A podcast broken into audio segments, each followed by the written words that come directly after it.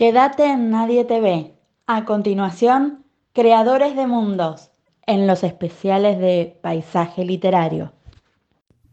Me encuentro desde hace unos días en una cabaña perdida en el medio de los Smoky Mountains, aquí, en el sureste de Tennessee, en uno de los parques nacionales más hermosos de los Estados Unidos. Antes anduvimos recorriendo, con la familia y un par de amigos, las riberas de los ríos Mississippi y Tennessee, visitando ciudades como Chattanooga, Memphis, eh, Nashville, Knoxville. Y fue en estos majestuosos escenarios naturales, rodeado de bosques y arroyos, donde se instaló en mi mente la imagen del escritor que hoy les traigo. No solo fue un autor descomunal, al cual accedimos niños y adultos a través de sus clásicos, sino un exquisito humorista y destacado orador. Pero lo que a mí me atrapa de él son esos relatos al borde mismo de la ciencia ficción. En mi adolescencia disfruté con deleite una novela, a la cual leí varias veces de él, en el cual un norteamericano moderno viaja a la época del rey Arturo. El oriundo de Missouri se ganó un lugar en el panteón de los grandes monstruos de la literatura universal. Samuel Langhor Clemens, gracias a quien navegué en mi juventud en las aguas mágicas del Mississippi, para vos va este Creadores.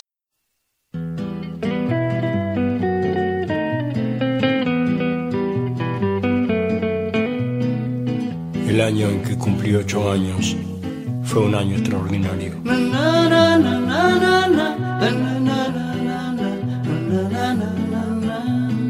Empecé a pegarle con la izquierda, me regalaron un libro de Salgari y descubrí que el ángel de la guarda vivía escondido en un armario.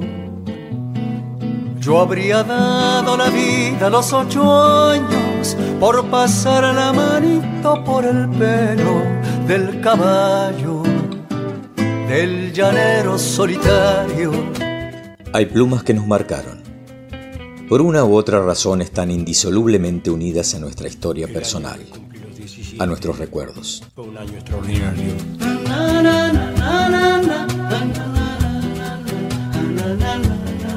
Robé una foto de amor de Rita Hayworth. Compré un cinto lleno de tachuelas y aprendí el horario de los trenes observando el temblor de las estrellas. Yo hubiera dado la vida a los 17 por recorrer subido en una moto el perfil de la República Argentina. Con sus cuentos, poemas y novelas, esos hombres y mujeres tocados por una virtud exquisita fueron ofrendándonos escenarios atrapantes fabulosos, inaccesibles a nuestra mundana cotidianeidad.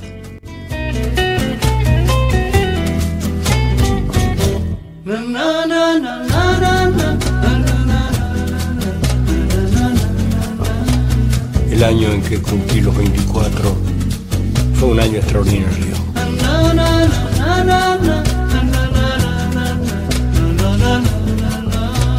Sobre la espalda interminable de la mujer más desnuda de la tierra, escribí una canción que presenté al Festival Nacional de la Tristeza.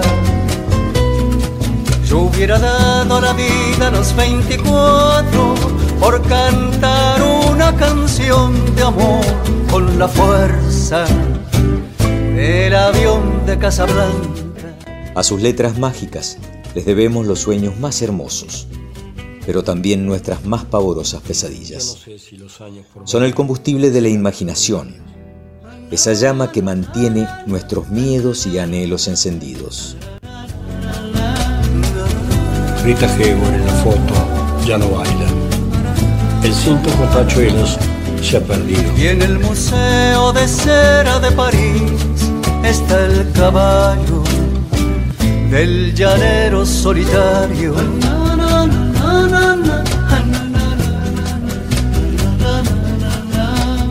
Hoy, en Creadores de Mundos. Walter Gerardo Breulach les acerca a Mark Twain.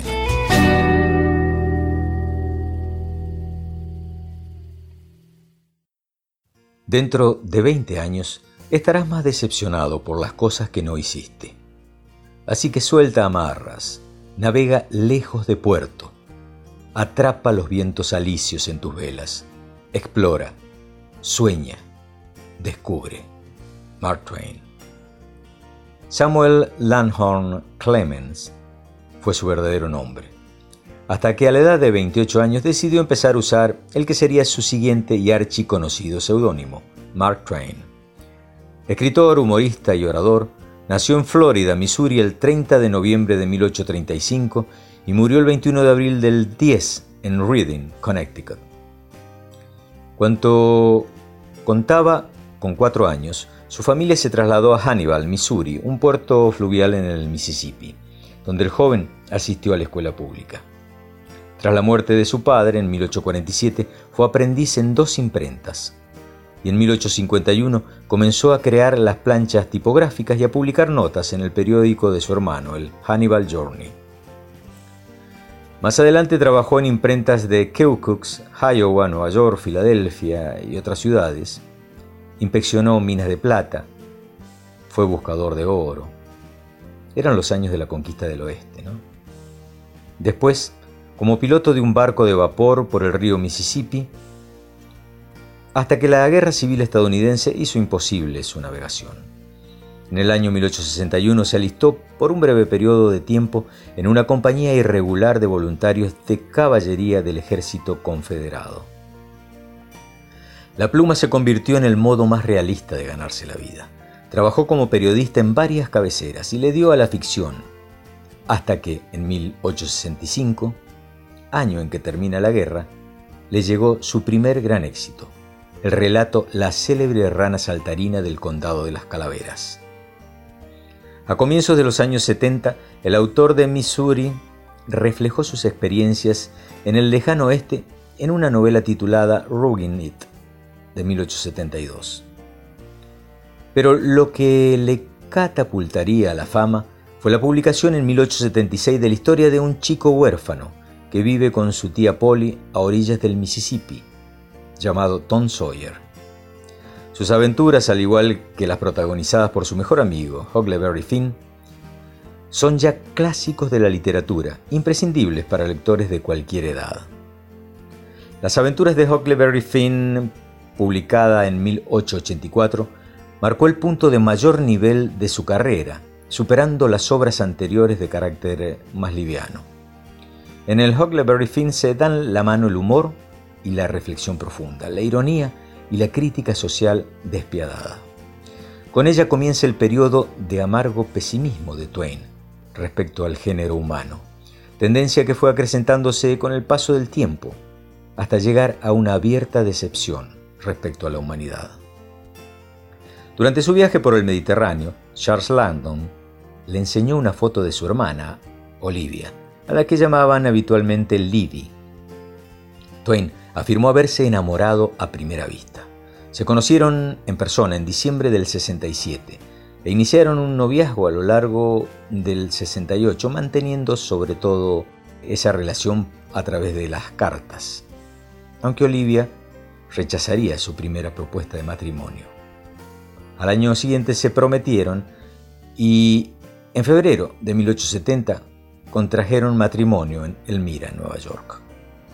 El 2 de junio de 1872, al poco tiempo de trasladarse a Hartford y antes de instalarse en su nueva casa, su hijo Langdon murió de difteria con tan solo 19 meses de edad. Fue su único varón, pero Olivia le daría a tres hijas, Olivia Susan, Clara y Jane. Twain ya fue popular cuando estaba vivo, algo que entonces experimentarían muy pocos y supo retratar y criticar como nadie las injusticias de su época y de su tierra, el sur de los Estados Unidos. El racismo, la segregación, el maltrato, el odio, los excesos. Su enorme popularidad, en buena parte, fue debido a su constante presencia en los principales diarios norteamericanos. Consiguió un gran éxito como escritor y orador su ingenio y sátira recibieron alabanzas de críticos y colegas, y se hizo amigo de presidentes estadounidenses, artistas, industriales y toda la realeza europea. Carecía de visión financiera, y aunque ganó mucho dinero con sus escritos y conferencias, lo malgastó en varias empresas y se vio obligado a declararse en bancarrota. Gracias a sus escritos y conferencias y a la ayuda de su nuevo amigo Henry Rogers, Twain pudo recuperarse económicamente. Su gran amistad con Rogers, directivo de la Standard Oil y un prominente empresario y financiero, se inició en el 93 y se mantuvo hasta su muerte, en 1909. Entre otras cosas, Rogers hizo que Twain presentara una declaración de quiebra de su editorial y que transfiriera los derechos de autor de sus obras a su esposa, Olivia, para impedir que los acreedores se hicieran con ellos. Rogers se hizo cargo de la finanza de Twain hasta conseguir pagar todas sus deudas. En los últimos años de vida, Twain pasó por un periodo de depresión profunda, situación que se reflejó en sus trabajos. En 1896, su hija Susie, de tan solo 24 años de edad, murió de meningitis. Tras vivir tres años en Riverdale, Nueva York, en 1903 su esposa enfermó. Se trasladaron a Italia, buscando un clima más cálido por recomendación médica. Vivieron en Villa di Quarto, en las afueras de Florencia, hasta que Olivia falleció en 1904 de un paro cardíaco. Clara, su hija mediana, se casó en 1909, pero su hija pequeña, Jane, murió la Nochebuena de ese mismo año. Probablemente a causa de un ataque epiléptico, y además su gran amigo, Henry Joe Rogers, murió repentinamente víctima de un ataque cerebral. ¿Cómo no iba a estar deprimido nuestro amigo? En 1907 recibió el título de doctor honoris causa en la Universidad de Oxford, en el Reino Unido. La ceremonia de entrega se celebró el 26 de junio de 1907 con la asistencia de un gran número de altas personalidades. Este doctorado fue un honor muy apreciado por Twain. En 1909 Twain diría, vine al mundo con el cometa Halley en 1835. Vuelve de nuevo el próximo año y espero marcharme con él. Será la mayor desilusión de mi vida si no me voy con el cometa Halley. El Todopoderoso ha dicho, sin duda, ahora están aquí estos dos fenómenos inexplicables. Vinieron juntos. Y juntos deben partir. Ay, lo espero con impaciencia. Su predicción se cumplió. Twain murió en Reading, Connecticut, de un ataque al corazón sobre las 6 de la tarde del 21 de abril de 1910 a los 74 años de edad, el día antes del perihelio del retorno a la Tierra del cometa Halley. Párrafos extraídos de Mark Twain, El genio del río, por Elvis Kempo en su blog El hombre que mató al Liberty Balance.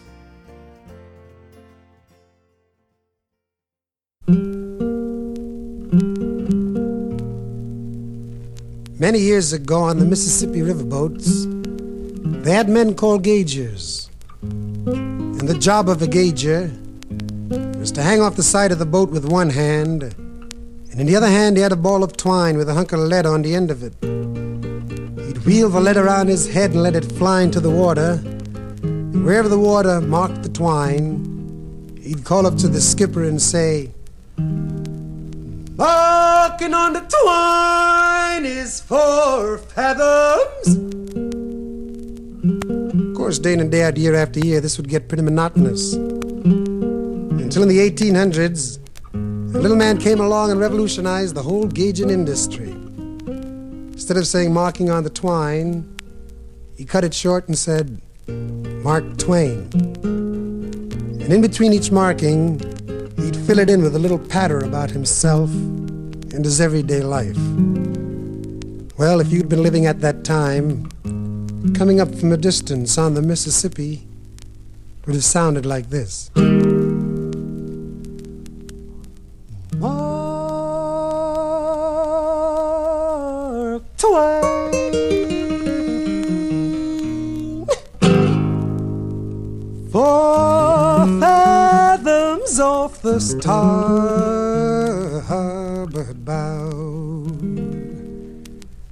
Got a gal named Cindy Lou.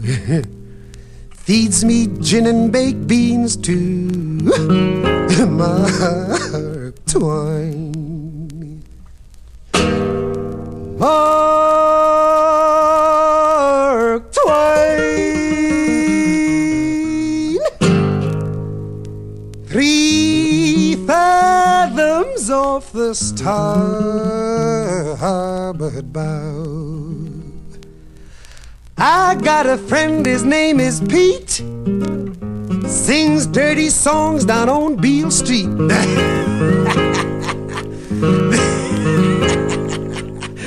Mark Twain. Mark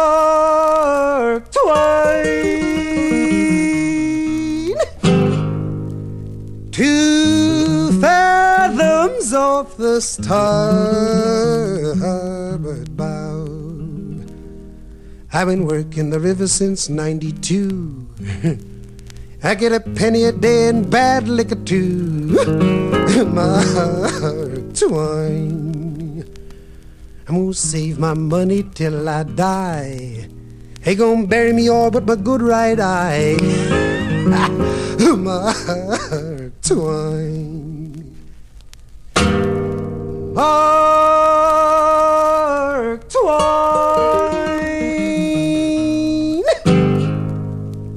No fathoms off the starboard bow. Look out, skipper, pull it to the side. You gon' bust your bow and split your hide. Ooh, great God, we done run aground. Skipper gon' chase me with a big bloodhound.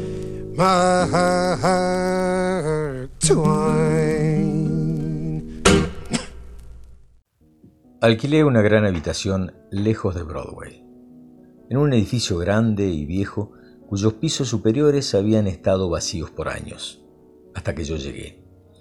El lugar había sido ganado hacía tiempo por el polvo y las telarañas, por la soledad y el silencio.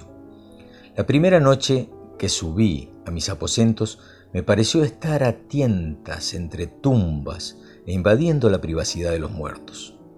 Por primera vez en mi vida me dio un pavor supersticioso y como si una invisible tela de araña hubiera rozado mi rostro con su textura, me estremecí, como alguien que se encuentra con un fantasma. Una vez que llegué a mi cuarto, me sentí feliz y expulsé la oscuridad. Un alegre fuego ardía en la chimenea y me senté frente al mismo con reconfortante sensación de alivio. Estuve así durante dos horas pensando en los buenos viejos tiempos, recordando escenas e invocando rostros, medio olvidados a través de las nieblas del pasado, escuchando, en mi fantasía, voces que tiempo atrás fueron silenciadas para siempre y canciones una vez familiares que hoy en día ya nadie canta. Y cuando mi ensueño se atenuó hasta un mustio patetismo, el alarido del viento afuera se convirtió en un gemido. El furioso latido de la lluvia contra las ventanas se acalló y uno a uno los ruidos en la calle se comenzaron a silenciar, hasta que los apresurados pasos del último paseante rezagado murieron en la distancia y ya ningún sonido fue audible. El fuego se estaba extinguiendo. Una sensación de soledad se cebó en mí. Me levanté y me desvestí moviéndome en puntillas por la habitación, haciendo todo a hurtadillas, como si estuviera rodeado por enemigos dormidos, cuyos descansos fuera fatal suspender. Me acosté y me tendí a escuchar la lluvia y el viento, y los distantes sonidos de las persianas, hasta que me adormecí. Me dormí profundamente, pero no sé por cuánto tiempo. De repente me desperté estremecido. Todo estaba en calma, todo a excepción de mi corazón, que lo podía escuchar latiendo fuertemente. En ese momento las frazadas y colchas comenzaron a deslizarse lentamente hacia los pies de la cama, como si alguien estuviera jalándolas. No podía moverme, no podía hablar. Los cobertores se habían deslizado hasta que mi pecho quedó al descubierto. Entonces, con un gran esfuerzo, los aferré y los subí nuevamente hasta mi cabeza. Esperé, escuché, Esperé. Una vez más comenzó el firme jalón. Al final arrebaté los cobertores nuevamente a su lugar y los así con fuerza. Y esperé. Luego sentí nuevos tirones y la cosa renovó sus fuerzas. El tirón se afianzó con firme tensión. A cada momento se hacía más fuerte. Mi fuerza cesó y por tercera vez las frazadas se alejaron. Gemí. Y un gemido de respuesta vino desde los pies de la cama. Gruesas gotas de sudor comenzaron a poblar mis sienes. Estaba más muerto que vivo. Escuché unos fuertes pasos en el cuarto, como si fuera el paso de un elefante. Eso me pareció. Y no era nada humano, les aseguro. Pero era como si se alejara de mí. Lo escuché aproximándose a la puerta, traspasándola sin moverse rojo por cerradura y deambular por los tétricos pasillos, tensando el piso de madera y haciéndolo crujir. Luego de eso, el silencio reinó una vez más. Cuando mi excitación se calmó, me dije a mí mismo, esto ha sido solo un sueño, simplemente un horrendo sueño. Y me quedé pensando eso hasta que me convencí que había sido solo una pesadilla y entonces me relajé lo suficiente como para reír un poco y sentirme feliz de nuevo. Me levanté y encendí una luz y cuando revisé la puerta vi que la cerradura y el cerrojo estaban como los había dejado. Otra serena sonrisa fluyó desde mi corazón y se hundió en mis labios. Tomé mi pipa y la encendí, y cuando estaba ya sentado frente al fuego, la pipa se me cayó de entre los dedos. La sangre se fue de mis mejillas y mi plácida respiración se detuvo y quedé sin aliento. Entre las cenizas del fuego, a un costado de mis propias huellas, había otra, tan vasta en comparación que las mías parecían las de un infante. Entonces sí había habido un visitante y las pisadas del elefante quedaban allí demostradas. Apagué la luz y regresé a la cama, paralítico de miedo. Me recosté un largo rato mirando fijamente en la oscuridad y escuchando. Percibí un rechinido más arriba, como si alguien estuviera arrastrando un cuerpo pesado por el piso. Entonces escuché que lanzaban el cuerpo y el chasquido de mis ventanas fue la respuesta del golpe. En otras partes del edificio escuché portazos a intervalos. También oí sigilosos pasos por aquí, por allá, a través de los corredores, subiendo, bajando las escaleras. Algunas veces esos ruidos se acercaban a mi puerta, dudaban y luego retrocedían. Escuché desde pasillos lejanos el débil sonido de cadenas, los que se iban acercando paulatinamente a la par que ascendían las escaleras, marcando cada movimiento con un matraqueo metálico. Escuché palabras inteligibles, murmurantes, gritos a medias que parecían ser violentamente sofocados y el crujido de prendas invisibles. En ese momento fui consciente de que mi habitación estaba siendo invadida y de, que no estaba solo. Escuché suspiros y alientos alrededor de mi cama y misteriosos murmullos.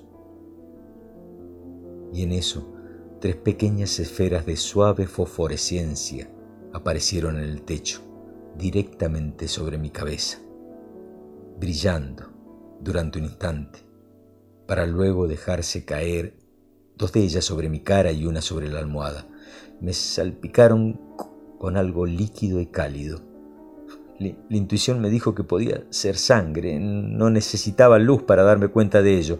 Entonces, ahí sí vi rostros pálidos, levemente luminosos y manos blancas flotando en el aire como sin cuerpo flotando en un momento para luego desaparecer. El murmullo cesó, lo mismo que las voces y los sonidos, y una solemne calma siguió. Esperé, esperé y escuché.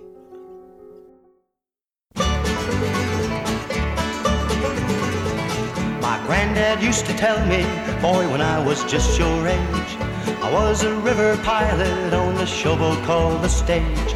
I'd hobnob with them southern belles and every roustabout.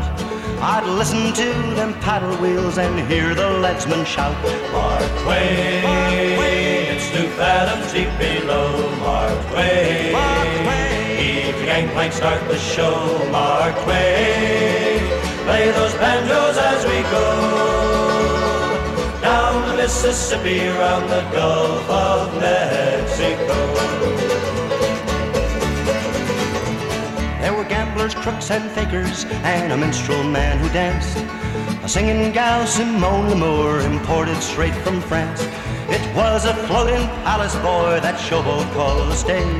And Grandad was the king of it when he was just my age. Mark Twain, Mark Twain. it's two fathoms deep below. Mark Twain, The gangplank, start the show. Mark Twain, play those banjos as we go down the Mississippi, round the Gulf of Mexico.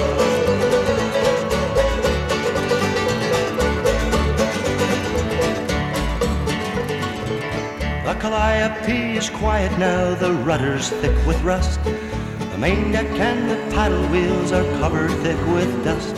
But Grandad's in his glory, still standing on the bow. A halo round his pilot's cap, and I can hear him now. Mark Twain, Mark Twain. it's two fathoms deep below. Mark Twain, Mark Twain. Heave the gangplank, start the show.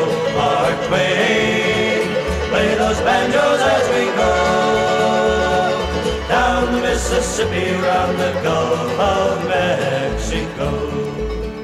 Mark Twain, two fathoms deep below. Mark Twain. Heave the gangplank, start the show, Mark Twain. Play those banjos as we go down the Mississippi, round the Gulf of Mexico.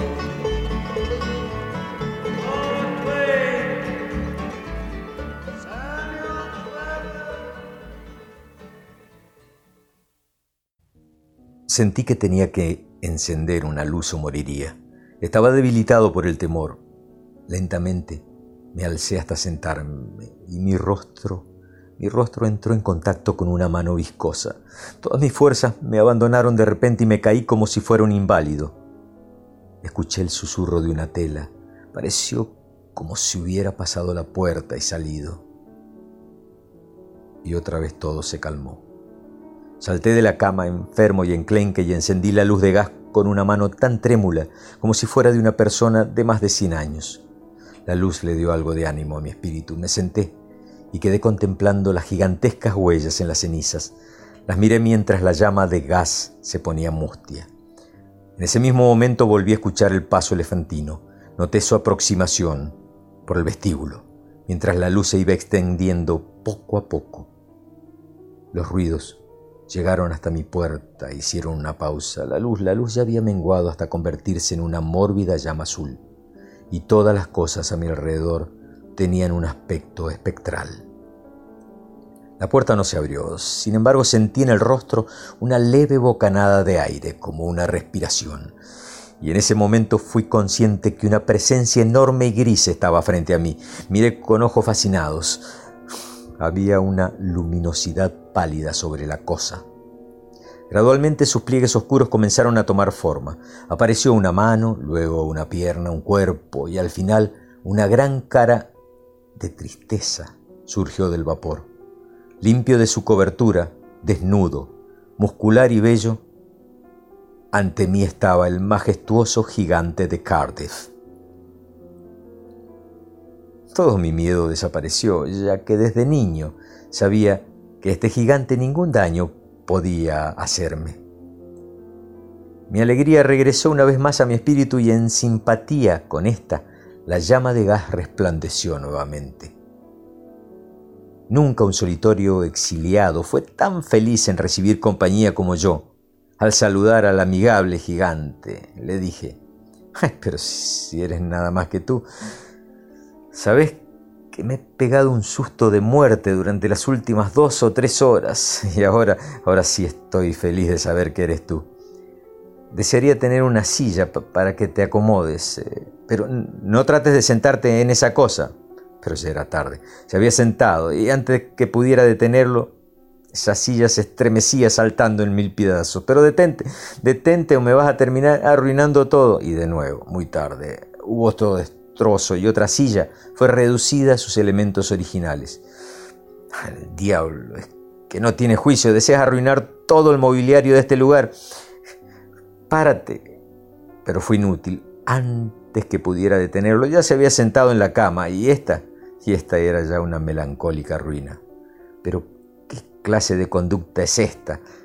Primero vienes pesadamente aquí trayendo una legión de fantasmas vagabundos para intranquilizarme, y luego, luego tengo que pasar por alto tal falta de delicadeza que no sería tolerado en ningún lugar, capaz que en algún teatro, ¿no? Pero no contento con la desnudez de tu sexo, me compensas destrozando todo el mobiliario mientras buscas desesperado algún lugar para sentarte. No, no, no, no, no, no puede ser. A ver, siéntate aquí, en el piso. En el piso, ¿no? Pero no me rompas más muebles, por favor. Gracias, gracias, me dijo el pobre diablo. Ahí pensé que no debería haber sido tan rudo con él. Era huérfano. A ver, bueno, bueno, siéntate en el piso, aquí. En ningún otro lado va a aguantar tu peso. Así que, cansado, se sentó en el piso y encendió una pipa, la cual me compartió. Le di una de mis mantas, se la puso sobre los hombros y le puse mi bañera invertida en la cabeza a modo de casco. Quería que se sintiera confortable. Cruzó las piernas mientras yo avivé el fuego y acerqué esas prodigiosas formas de sus pies al calor. ¿Qué pasa con la planta de tus pies? con la parte anterior de tus piernas parecen talladas, cinceladas, duras. Sabañones infernales, me dijo. Los agarré estando en la granja Newell. Sabes que amo ese lugar como si fuera mi viejo hogar. No hay nada para mí como la tranquilidad que siento cuando estoy ahí. Y fue allí cuando hablamos durante media hora. Noté que se sentía cansado. Y se lo dije. Cansado dijo, bueno, debería estarlo, ¿no? Pero ahora, ahora déjame que te cuente todo, porque me has tratado tan bien que lo mereces. Soy el espíritu del hombre petrificado, aquel que yace sobre la calle que va al museo. Soy el fantasma del gigante de Cardiff, ya lo debes saber. Pero no puedo tener descanso, no puedo tener paz hasta que alguien dé a mi pobre cuerpo una sepultura, que es lo más natural, ¿no? Pero ¿qué puedo hacer para que los hombres satisfagan ese deseo? Aterrorizarlos, encantar el lugar donde descansa, no sé. Así que embrujé el museo, noche tras noche. Hasta tuve la ayuda de otros espectros, ¿no? Pero parece que no lo hice bien, porque nadie se atrevía luego a ir al museo a medianoche. Entonces se me ocurrió acechar un poco este lugar, este alojamiento. Sentí que si escuchaba gritos, tendría éxito, así que recluté a los más eficientes eh, espíritus que la perdición pudiera proveer. Y noche tras noche estuvimos estremeciendo estas enmohecidas recámaras, arrastrando cadenas, gruñendo, deambulando, subiendo, bajando las escaleras, hasta que me cansé. Pero cuando vi una luz en tu cuarto de nuevo esta noche, recuperé mis energías y salí con la frescura original pero ahora estoy cansado, enteramente agotado. Dame, dame, te imploro, dame alguna esperanza, ayúdame. Encendido por un estallido de excitación, exclamé, no, no, pero esto sobrepasa todo lo ocurrido. ¿Por qué tú, pobre fósil antiguo, te tomas tantas preocupaciones por nada? Has estado acechando una esfinge de yeso de ti mismo, ¿no? Pero ya no es el verdadero gigante de Cardiff. El verdadero gigante de Cardiff está en Albany. Demonios, ¿no sabes en dónde están tus propios restos ahora? Nunca vi tan elocuente mirada de vergüenza, de lastimera humillación. El hombre petrificado se levantó lentamente y me dijo, honestamente, ¿es eso cierto? Tan cierto como que estoy aquí sentado. Sacó la pipa de su boca y la dejó en el mantel. Luego se rió dubitativamente. Finalmente me dijo, bien, nunca antes me sentí tan absurdo. El hombre petrificado ha sido vendido a alguien más y ahora el peor fraude ha terminado, vendiendo su propio fantasma. Hijo mío, si alguna caridad queda en tu corazón por un pobre fantasma sin amigos como yo, por favor no dejes que esto se sepa. Piensa cómo te sentirías si te hubieras puesto tú mismo en ridículo. Lo escuché, y el bribón se fue retirando lentamente, paso a paso. Bajó las escaleras y salió a la calle desierta. Me sentí triste de que se hubiera ido. Me sentí apenado por él. Pobre tipo. Pero también me sentí apenado porque se llevó mi manta y mi bañera de sombrero. Mark Twain, un cuento de fantasmas.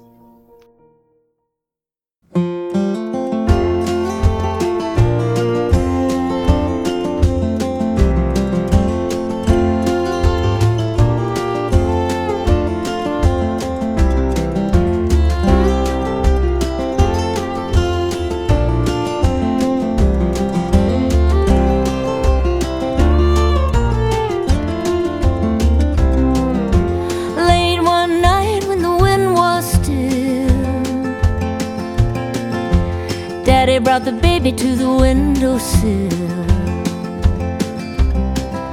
to see a bit of heaven shoot across the sky.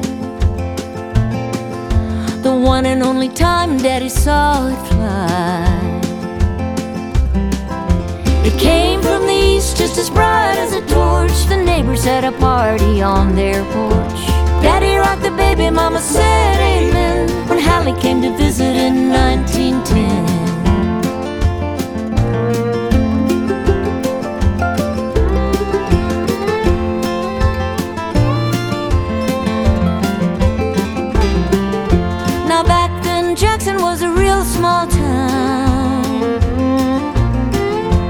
Not every night a comet comes around. It was almost 80 years since its last time through. So I bet your mother would have said amen too. As his tail stretched out like a streak, the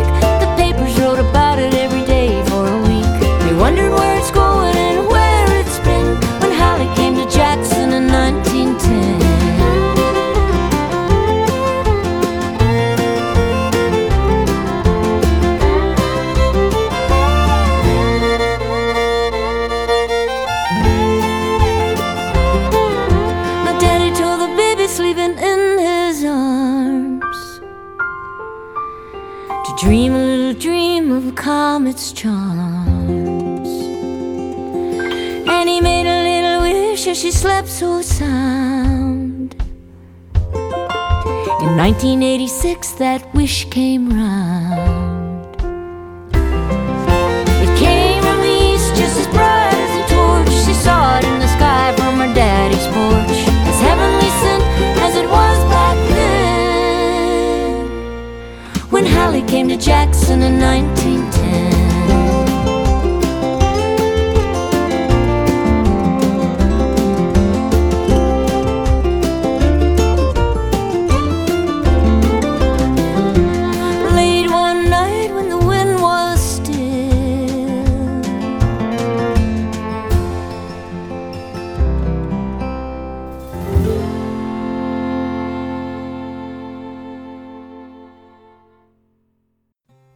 Twain fue reconocido por su agudo ingenio y sus comentarios concisos sobre la sociedad, la política y la condición humana.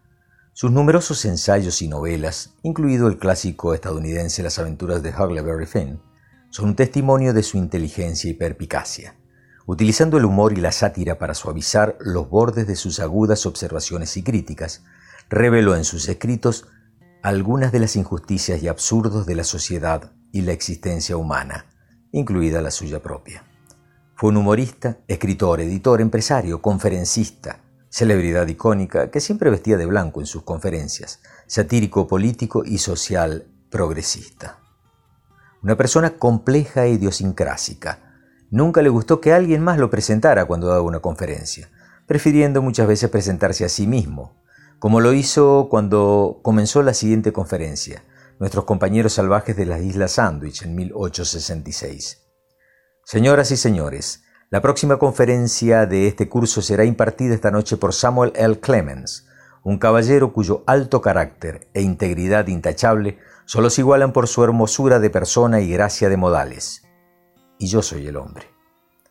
Me vi obligado a disculpar al presidente de presentarme, porque nunca felicita a nadie y sabía que podía hacerlo igual de bien. Twain era una mezcla complicada de chico sureño y rufiano occidental, que luchaba por encajar en la cultura yankee de élite. Soy un rufián fronterizo del estado de Missouri, decía. Soy un yankee de Connecticut por adopción. En mí tienes la moral de Missouri, la cultura de Connecticut. Esta, señores, es la combinación que hace al hombre perfecto. Crecer en Hannibal, Missouri, tuvo una influencia duradera en Twain. Trabajar como capitán de un barco de vapor durante varios años antes de la guerra civil fue uno de sus mayores placeres, pues mientras viajaba en el barco de vapor, observaba a los muchos pasajeros, aprendiendo mucho sobre su carácter y afecto. Su tiempo de trabajo también como minero y periodista en Nevada y California, durante la década de 1860, lo introdujo en los caminos accidentados del oeste americano que es donde el 3 de febrero de 1863 utilizó por primera vez el seudónimo Mark Twain al escribir uno de sus ensayos humorísticos. Mark Twain era un término de barco fluvial que significa dos brazas, el punto en el que es seguro para el barco navegar por las aguas. Parece que cuando Samuel Clemens adoptó este seudónimo, también adoptó otra persona, una persona que representaba al plebeyo franco, burlándose de los aristócratas en el poder, mientras que el propio Samuel Clemens se esforzó siempre por ser uno de ellos. Aunque Twain sobrevivió próspero y se ganaba la vida con el humor, su humor nació del dolor, una visión complicada de la vida, una comprensión de las contradicciones, crueldades y absurdos de la vida. Como dijo una vez no hay risa en el cielo. El estilo de humor de Mark Twain fue irónico, directo, memorable y pronunciado con un lento acento. El humor de Twain continuó la tradición del humor del suroeste americano, que consiste en cuentos, mitos y bocetos de la frontera, informados por sus experiencias al crecer en Hannibal como piloto de barco de vapor de río. ¿no? En 1863, Mark Twain asistió en Nevada a la conferencia de Artemus Ward, uno de los humoristas estadounidenses más conocidos del siglo XIX. Se hicieron amigos y Twain aprendió mucho de él, sobre cómo hacer reír a la gente. Twain creía que la forma en que se contaba una historia era lo que la hacía divertido. Repetición, pausas y un aire de ingenuidad. Esa, esa era la técnica para él. El estilo de humor sencillo, irreverente y discreto de Twain, el uso del lenguaje vernáculo y la prosa divagante, aparentemente olvidadiza, las pausas estratégicas, atrayeron a su audiencia haciéndolos parecer más inteligentes que él. Su ingenio satírico, sincronización impecable y capacidad para burlarse sutilmente de él mismo y de la élite lo hicieron accesible a una amplia audiencia y lo convirtieron en uno de los comediantes más exitosos de su tiempo y uno que ha tenido una influencia duradera en el futuro, y en las historietas y en los humoristas. El humor era absolutamente esencial para Mark Twain. Lo ayudaba a navegar la vida tal como aprendió a navegar el Mississippi cuando era joven, leyendo las profundidades y matices de la condición humana, como aprendió a ver las sutilezas y complejidades del río debajo de su superficie. Aprendió a crear humor a partir de la confusión y el absurdo, llevando la risa a la vida de los demás también. Una vez dijo, contra el asalto de la risa, nada ni nadie puede resistir. Beautiful dreamer, wake unto me.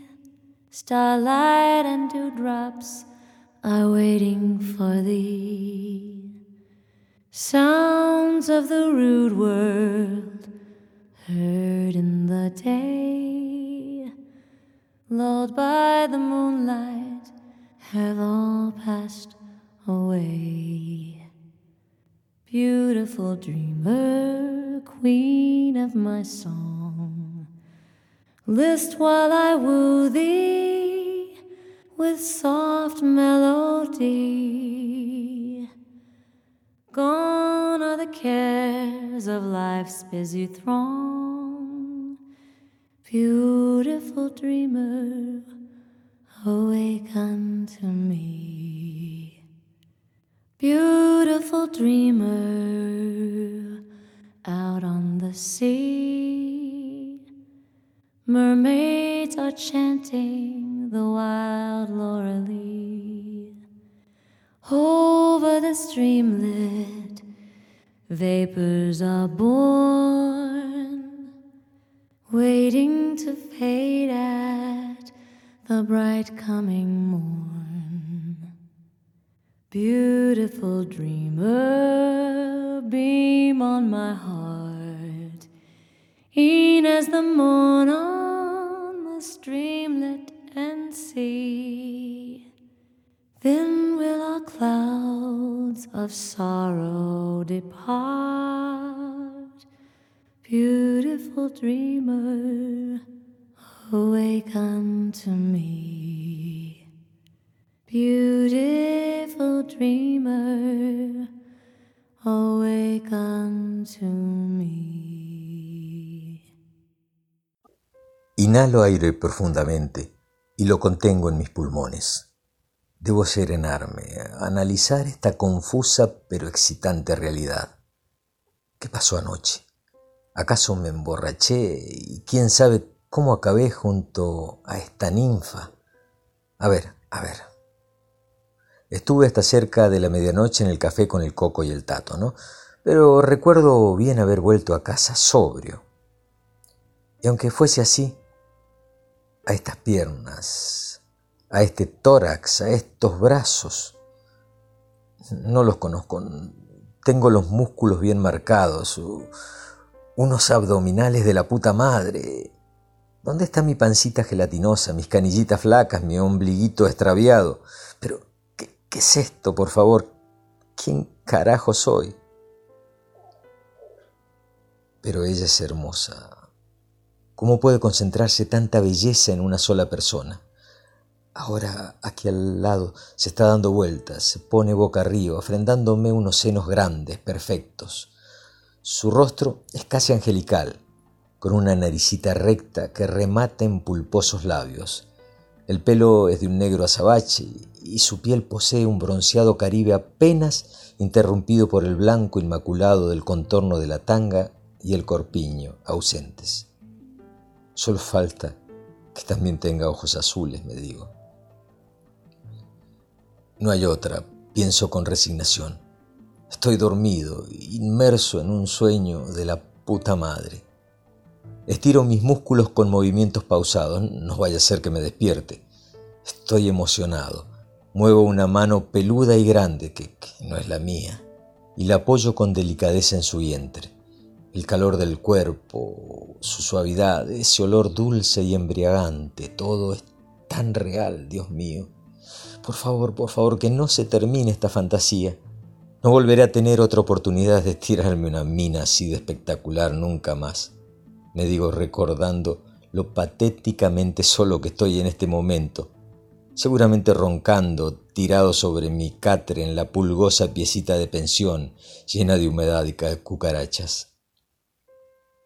Hay una botella de champán Don Periñón con restos de frutillas y crema sobre la mesita. ¡Wow!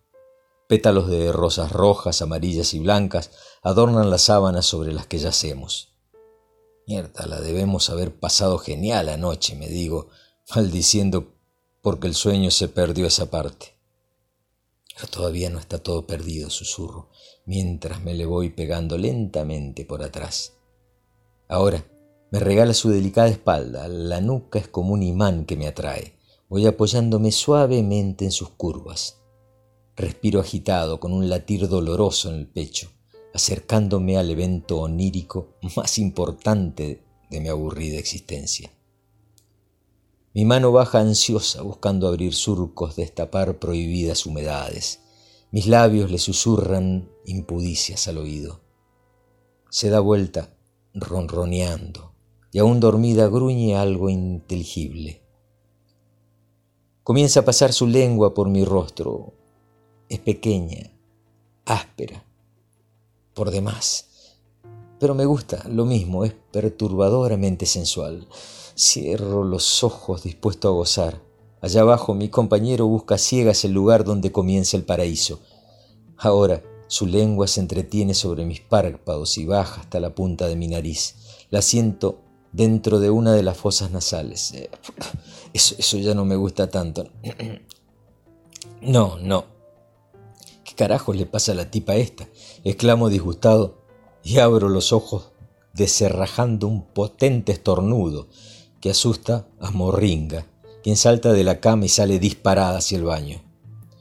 Con los ojos llenos de lágrimas, más por la impotencia que por el estornudo, veo su cola peluda desaparecer tras la puerta y digo abatido, gata de mierda, ¿cómo me jodiste la mejor experiencia de mi vida? El mejor sueño de mi vida. Cuento propio.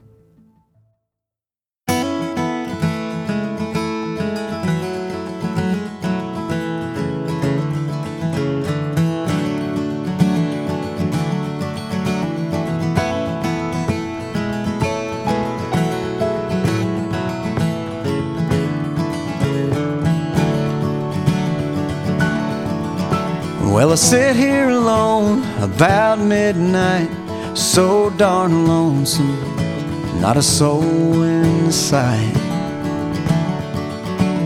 And Pap's out drinking in Hannibal Town, so it's through the window, and I shimmy down.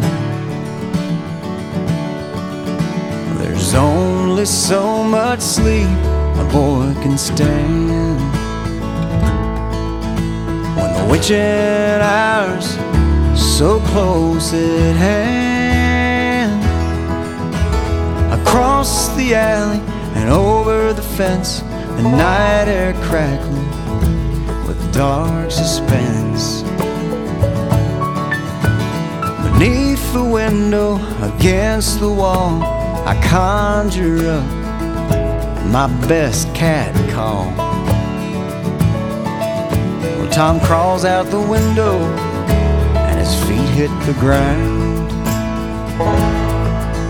And like two tomcats, we'll make the rounds. And it's down to the river, the old graveyard. There's no better living than living hard. And high on the midnight air, a boy can be free just the moonlight, Tom Sawyer and me.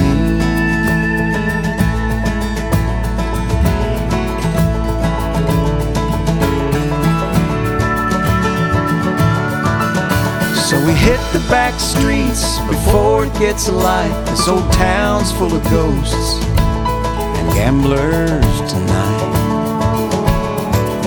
And on down to Bear Creek for a moonlight dip cigars and whiskey. On the banks we'll sit.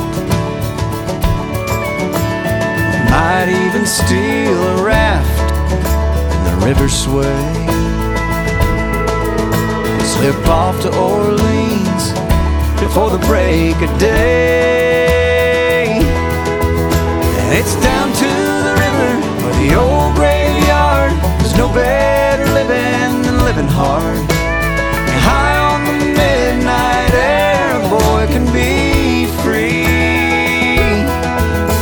Just the moonlight, Tom Sawyer and me.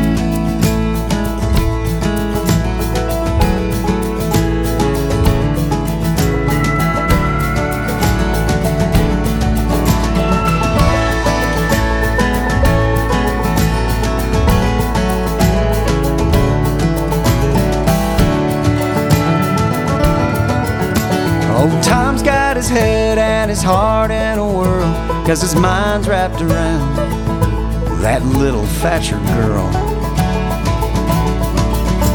So I'll do my best to help him figure it out. There Ain't a whole lot of future in what he's thinking about.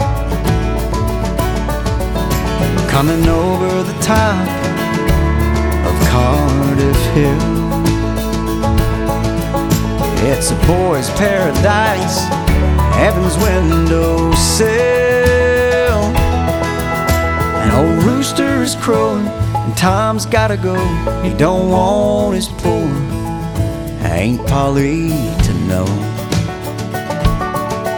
Somewhere neath the dark sky, I lay my head with just a blanket of stars to cover my bed. And I'll drift off in boyhood dreams as I close my eyes. Of adventures and mysteries awaiting tomorrow night.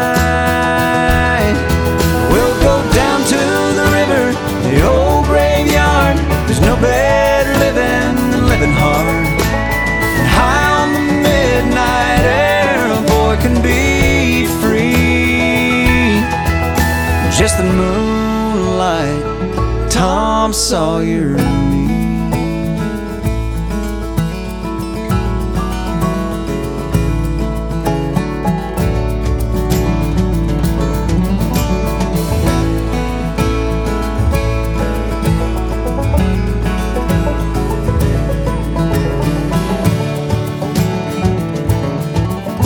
Well, I lie here alone, it's about daylight, so darn lonesome, not a soul in sight.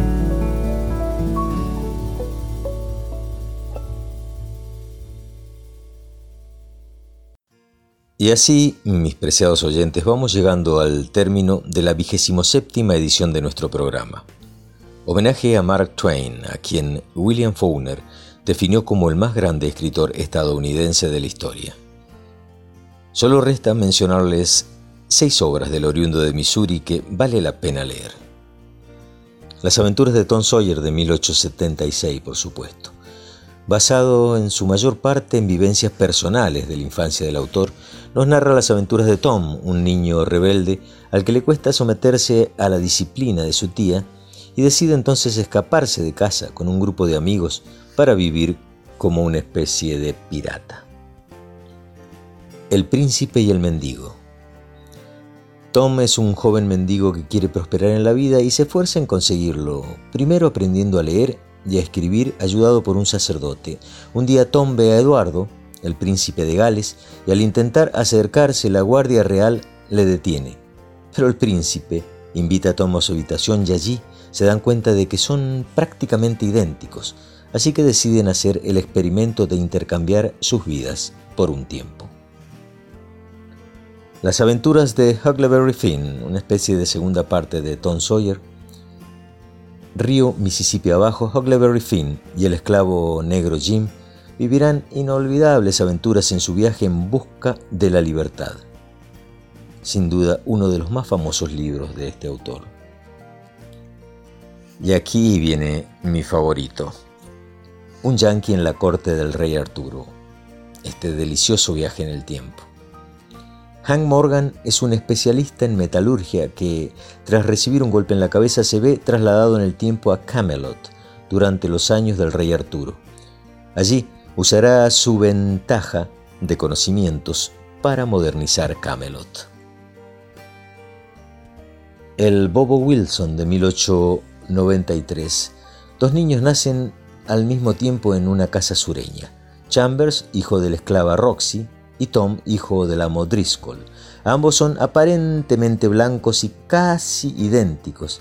Así que Roxy, aterrorizada ante la posibilidad de tener que ver a su hijo vendido río abajo, decide intercambiar a los niños, convirtiendo al esclavo en amo y al amo en esclavo. Y por último, los diarios de Adán y Eva de 1906, con una gran dosis de ironía e ingenio en este cuento cómico, el autor nos relata los problemas que genera la convivencia y la vida en pareja a través de los relatos paralelos de los padres de la humanidad, Adán y Eva. Y desde las tierras del Mississippi, donde reinan los osos y las cigarras, se despide de ustedes un humilde servidor, extendiéndoles desde ya la invitación para que en solo pocos días sintonicen el dial de Nadie TV para descubrir a nuestros creadores de mundos por paisaje literario. Gracias mil, gente bella. Walter Gerardo Greulach, una vez más, queda a sus órdenes. Vivía escondido en un armario. Yo habría dado la vida a los ocho años por pasar la manito por el pelo del caballo, del llanero solitario.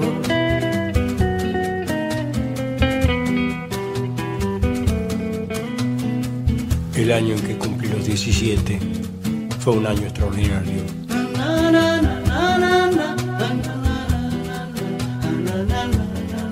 Robé una foto de amor de Rita Hayworth. Compré un cinto lleno de tachuelas y aprendí el horario de los trenes, observando el temblor de las estrellas.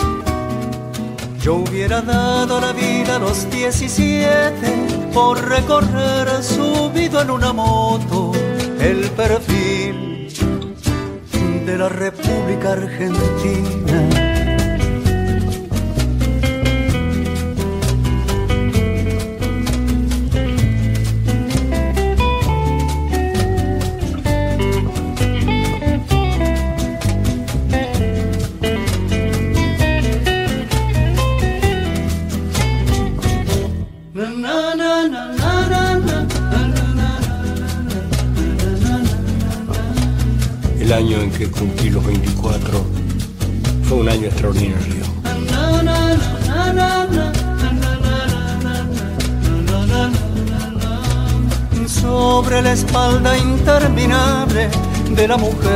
Desnuda de la tierra, escribí una canción que presenté al Festival Nacional de la Tristeza. Yo hubiera dado la vida a los 24 por cantar una canción de amor con la fuerza del avión de Casablanca.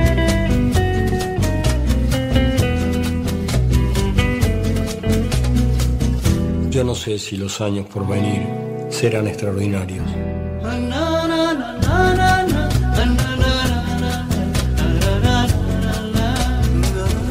Rita Hayworth en la foto ya no baila. El cinto con tachuelos se ha perdido. Y en el Museo de Cera de París está el caballo del llanero solitario.